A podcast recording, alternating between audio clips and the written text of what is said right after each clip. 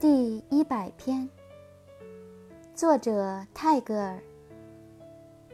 the cloud stood humbly in a corner of the sky